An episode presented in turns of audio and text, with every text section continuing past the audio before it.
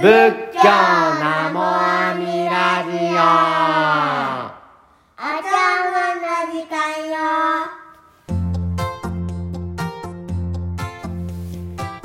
皆様こんにちは。この番組は広島県三次市西覚寺の副住職井川大慶がお送りしております。はい皆様いかがお過ごしでしょうか？11月初めぐらいはですね暑かったですけれどもね真夏日みたいな暑い日がありましたがまたここから寒くなってきそうですのでどうぞ、えー寒い時は暖かくしていただきながら過ごしていただければなと思いますけれどもね。えー今日はですねお寺の大金、まあ、盆書とあのあとは行事の時に叩くですね鑑賞というものについて、えーお話ししてみたいなと思います。え盆書というのは大金のことですね。大きい、えー鐘です。でうちのお寺の場合は鐘楼門と言いましてお寺の門があの門の上にですねこう盆章があるんですね。で盆盆っていうのは、えーこれ綺麗なとか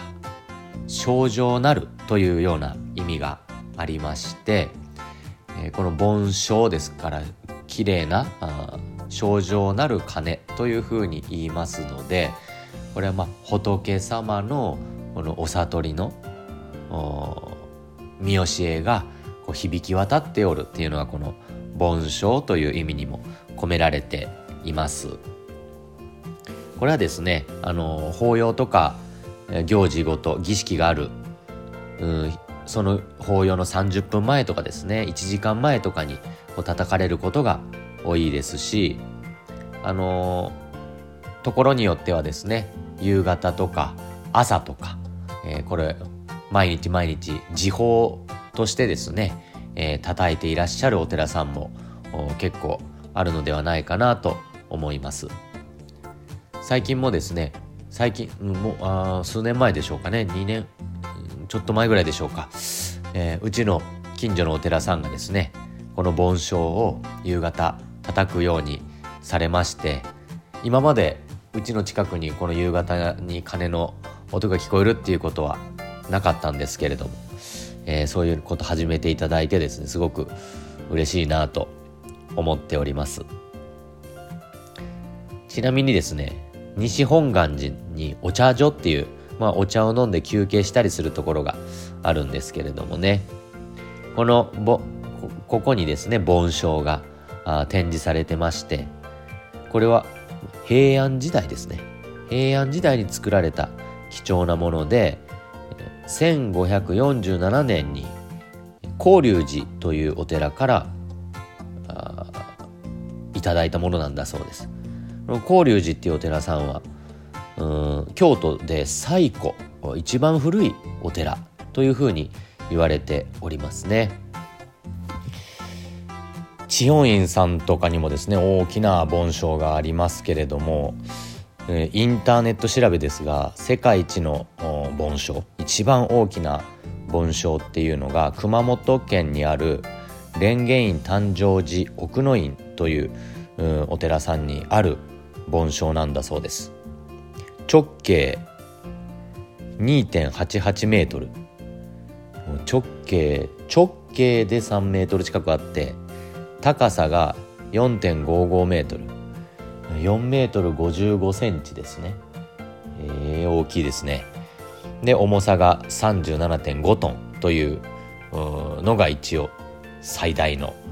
盆章だそうでありますので、まあ、知恩院さんとかですね、あ、あとは東大寺とかですね。宝光寺さんという京都にあるお寺とかがですね。あの名称とすごくまあ有名なあ盆章で有名なあところでありますのでまたぜひ、えーご縁がありましたら私も行って叩いてみたいなと思うんですけどね、まあ、この盆章っていうのは、まあ、一番親しまれておるのは除夜の鐘ですねもうちょっとで年末ですけどね、えー、ほとんどのお寺さんでこの除夜の鐘っていうのは疲れるんじゃないかなというふうに思います。で鑑賞っていうのもあるんですねお寺には。鑑賞っていうのは呼ぶ鐘と書きます。共感とかあの召喚とかですね叫ぶとかわめく呼ぶというふうに読まれるあの阿鼻共感とかの感ですよね。あと召喚するとかの感ですね。なんかあのなんていうんですか異世界から何かを召喚するみたいなあの感ですね、えー、で鑑賞というふうに、えー、言われる鐘もあります。これは、えー、行事の直前にですね七五三というリズリズムといいますか拍子で叩くんですね。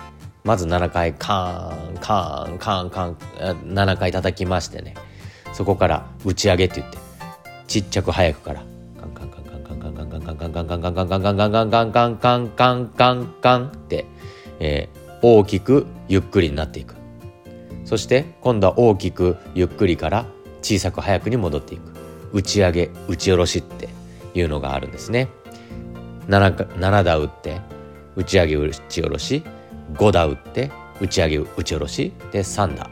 で、えー、いや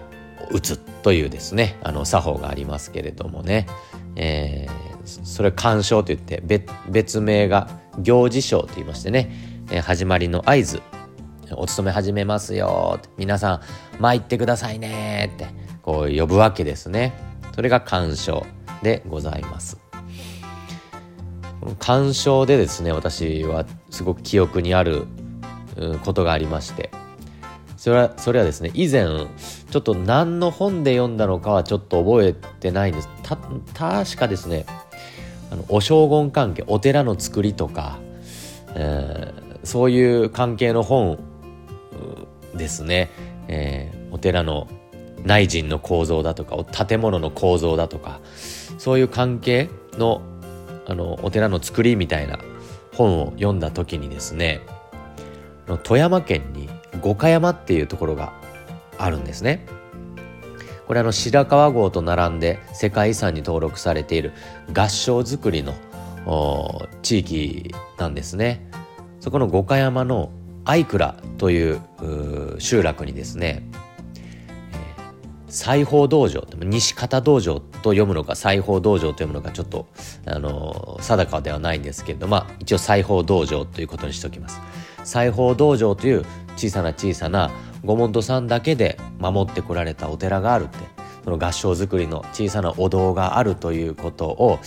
あの紹介されていたんですね。でその相倉という地域はすごくお念仏を大切にされている地域で。でその昔はその地域の人であのその裁縫道場に参ってお勤めをしたりだとか講座を開いたりだとか花を変えたりだとかお物販あげたりだとかみんなで協力してしておられるんだというような話を読みまして。でそのエピソードの中の一つにですねあるテレビ番組がそのアイクラというまあ、文化というかですねその地域合唱作りの地域を紹介するテレビ番組が入ったんだそうです。でその当時はあるおじいちゃんがですねその裁縫道場をずっと守っていらっしゃってあ毎朝毎朝お物販をお供えしに行ってお昇進芸をお務めされてお朝事をねされておられたっていうんですね。でまあ冬なんかあのすごい雪なわけですね。富山県の五箇山ですからかなり雪深いところなわけです。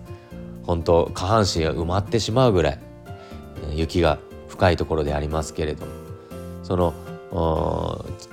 裁縫道場の近くのおじいちゃんがですね毎日毎日そんな冬も雪大雪でもこ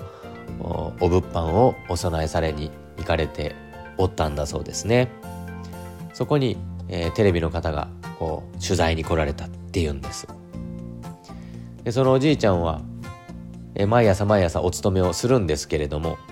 人が誰も参っていない時はもう普通に昇進芸を始めるんだそうですが地域の方がどなたか一人でもこうお勤めに参られたら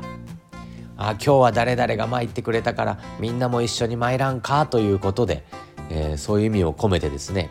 鑑賞この行事賞を叩いておられたんだそうです。カンカンカンカンカンカンって、えー、今日は何々さんが参ってくれた嬉しいぞ他にも誰か一緒に参らんかというような思いを込めてですね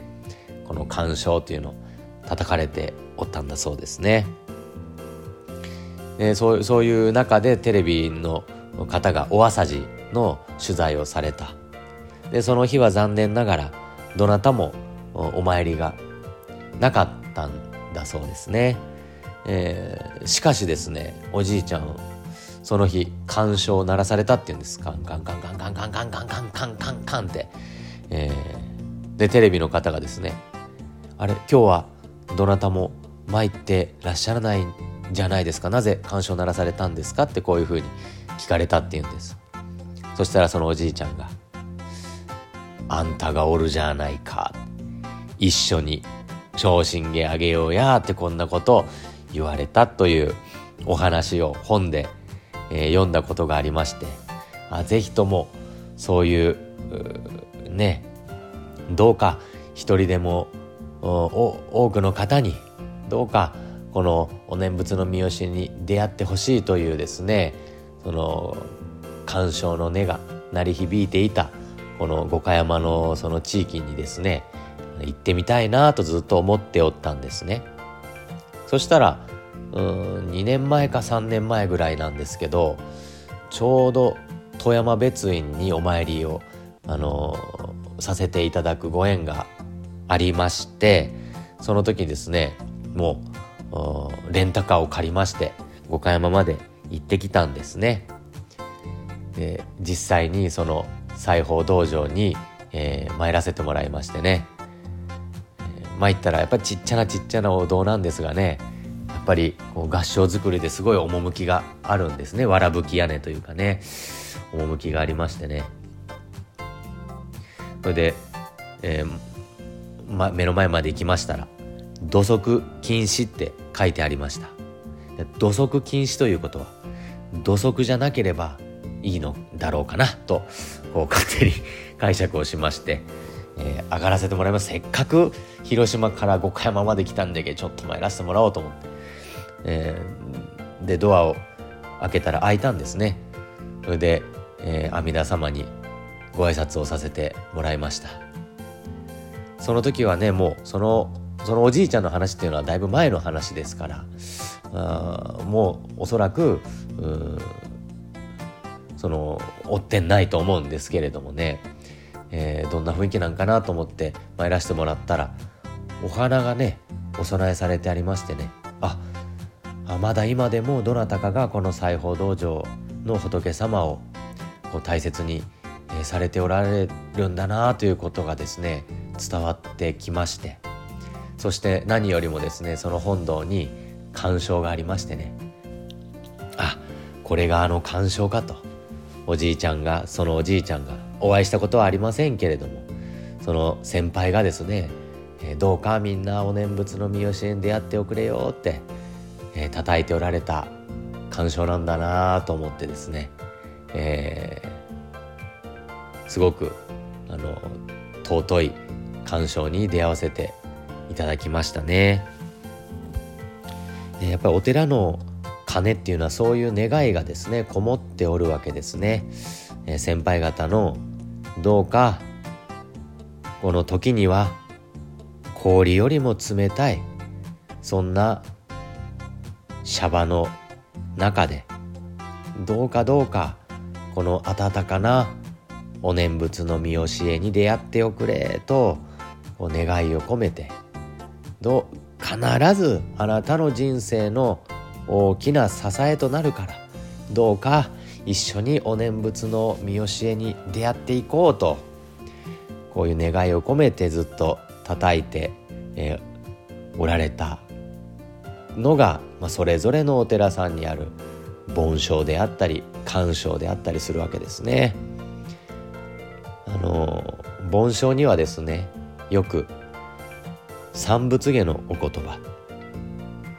小学第四交流実法っていう、言葉が、え刻んであったりもします。南無阿弥陀仏って刻んであることが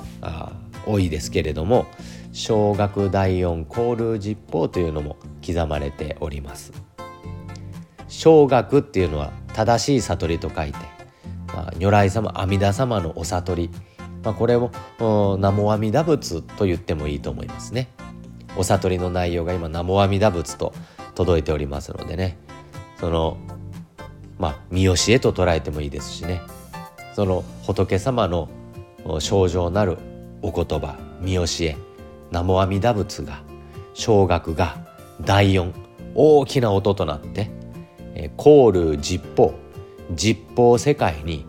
コールっていうのは響き流れるって書きます。あらゆる世界です。実法っていうのは。あ四方八方に加えて上下を加えて実法ですね。どこまでも。どこまでもどこまでもあらゆる方向にどんなあちっちゃな世界であろうとも世界の片隅、えー、だと思っておるところであろうともどこまでもどこまでも届かないところはなくこの仏様の見教えが呼び声がお悟りの見教えが、響いてゆきますように響き渡りますようにという願いを込めてつかせていただくのがこの盆章であったり鑑賞であるそんなことをですねその小学第四コール実法というお言葉からもいただいていけるんでありますね。でもうちのお寺はその盆章をですね時報として叩いてはおらんのんですけれどもね。あのうちの母の実家はですねまあ私から言うと母方のおじいちゃんばあちゃんのお寺はですねずっとこの盆章を叩いております、えー、夕方の6時に時報としてですねずっと、えー、叩いておりました。おります。でそのずっと叩いておったのがあの私のおじいちゃんなんですね、えー、3年前に往生しました、えー、お浄土に参って行きましたけれども、えー、そのじいちゃんがあずっとずっと叩いておりました。で私もちっちゃい頃ですねその母の実家に実家のお寺に遊びに行く時の楽しみの一つがこの盆章をた叩くっていうことが楽しみの一つでありましてね、え、そのおじいちゃんと一緒にね、え、こうやって叩くんでって教えてもらったりしながら一緒に10遍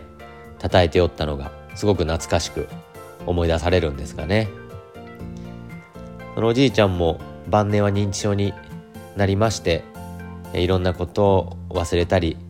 えー、しましたけれどもこの盆書夕方のね6時に盆書をつくっていうことはあの最後の最後の方まで忘れずにずっとしておったんですねもう,、まあ、もう体に染み込んどったんでしょうね習慣として。まあ時にはその5回で終わってしまったり何遍も何遍も20回近く叩いてしまうこともあったようですけれども地域の方はですねそれも含めてあの楽しみにしてくださっとったようでありますまあその祖父がですねどういう思いで毎日毎日毎日叩くのってやっぱり大変ですよ。毎日毎日同じ時間についていくっていうのはかなり大変です。それをずっとやってきたっていうのはねどういう願いがあったんかなって思いますし私が子供の頃じいちゃんどんな思いで私と一緒に叩いてくれとったんかなということをですねちょっと思い思いますとね、まあ、分かりませんけどね。何をどう思っとったのかは。分かりませんけれどもやっぱりどうかどんな人生でもいいからどうかお念仏に出会って生き抜いておくれやどこで生きていってもいい。しかしな小学第四交流実法どこで生きていったとしても阿弥陀様がご一緒だからこの如来様の願いに出会いお念仏の人生をどうか生きて